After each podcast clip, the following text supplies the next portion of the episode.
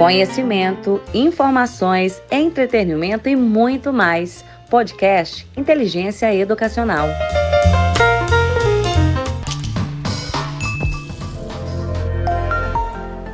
Por que, diante dos desafios, algumas pessoas se quebrantam e outras pessoas se reinventam?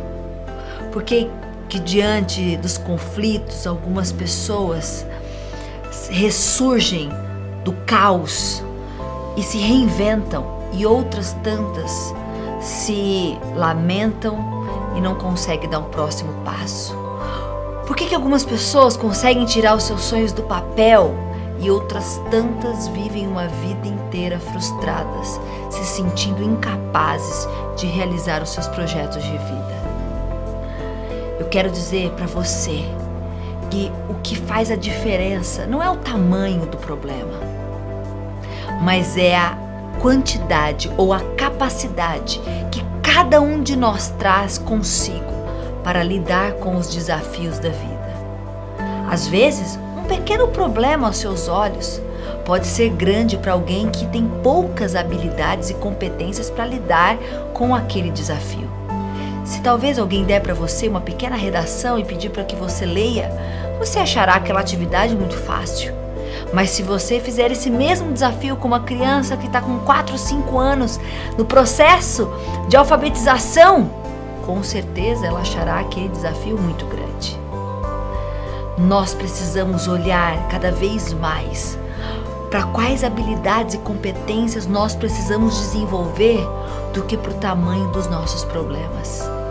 Eu pergunto para você, como você foi ensinado a lidar com a culpa?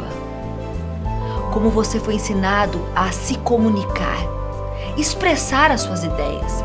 Você foi ensinado a pensar antes de agir e reagir, a lidar com perdas, frustrações, ter flexibilidade, resiliência diante das adversidades da vida, aprendeu a ter autoestima, a cuidar de você? Muitas dessas habilidades e competências não tiveram no nosso portfólio educacional e no nosso desenvolvimento. E é por isso que hoje estamos diante da geração mais frágil de todos os tempos, segundo Harvard. Que 50% da população mundial tem ou desenvolverá um transtorno psiquiátrico ao longo da vida, como depressão, ansiedade, síndrome do pânico e assim por diante. Nós precisamos de uma geração preparada e uma geração preparada não é só uma geração que tenha conhecimento, informação.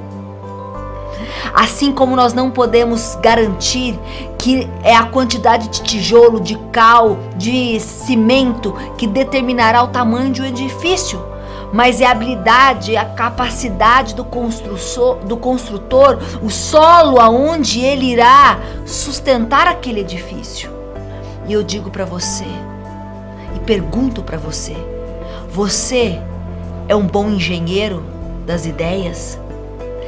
A nossa juventude tem sido preparada para ser bons construtores do conhecimento? Temos nós preparado o solo da psique dos nossos estudantes para que eles possam criar os seus edifícios de conhecimento e assim devolver para a sociedade de forma inteligente as, informações absorvidas através da aprendizagem na sala de aula? Infelizmente, não. O solo é emoção. Não se constrói um grande edifício num solo instável, em pessoas ansiosas, deprimidas, angustiadas, impulsivas. Nós precisamos rever o modelo de educação. Nós precisamos entender que o conhecimento ele é importantíssimo, mas ele é insuficiente para formar pensadores.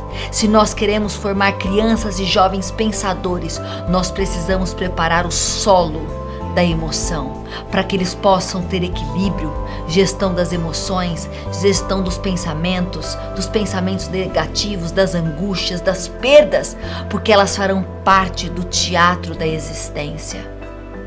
Então, se nós queremos formar uma geração preparada para os desafios que nós estamos vivendo hoje e que nós iremos viver amanhã, Nós precisamos sim investir no desenvolvimento cognitivo, na matemática, na história, na geografia, mas nós precisamos cuidar do território psíquico para que as nossas crianças possam aprender a se colocar no lugar do outro, a ter, a ter flexibilidade, a lidar com perdas e frustração, a não cair nas armadilhas do coitatismo, do conformismo, a desenvolverem autoestima e acreditarem no seu potencial, a buscar ajuda quando necessário, a parar de ter essa paranoia da comparação que é extremamente prejudicial para a qualidade de vida e para a construção de sonhos.